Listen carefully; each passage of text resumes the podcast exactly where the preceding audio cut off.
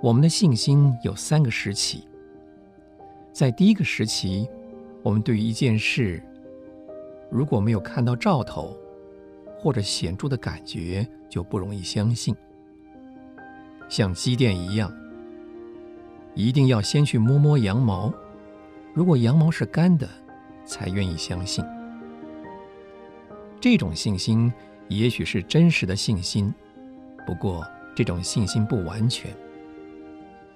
这种信心常常要在神的话语之外，另外找一些感觉或证据。在第二个时期，我们对于一件事，如果没有感觉，也能够相信。这就是告诉我们，我们的信心有进步了。在第三个时期里的信心，和机电磨羊毛的信心刚好相反。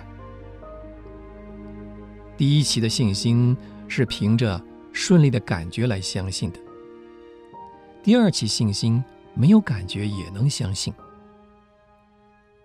第三期信心在环境、感觉、外表、世人、理智都催促你向反面去行的时候，你依旧持守神的话。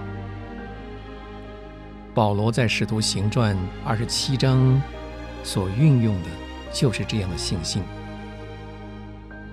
那里说，太阳和星辰多日不显露，又有狂风大浪催逼，得救的指望就都绝了。虽然这样，保罗却说：“众位可以放心，我信神，他怎样对我说，事情也要怎样成就。”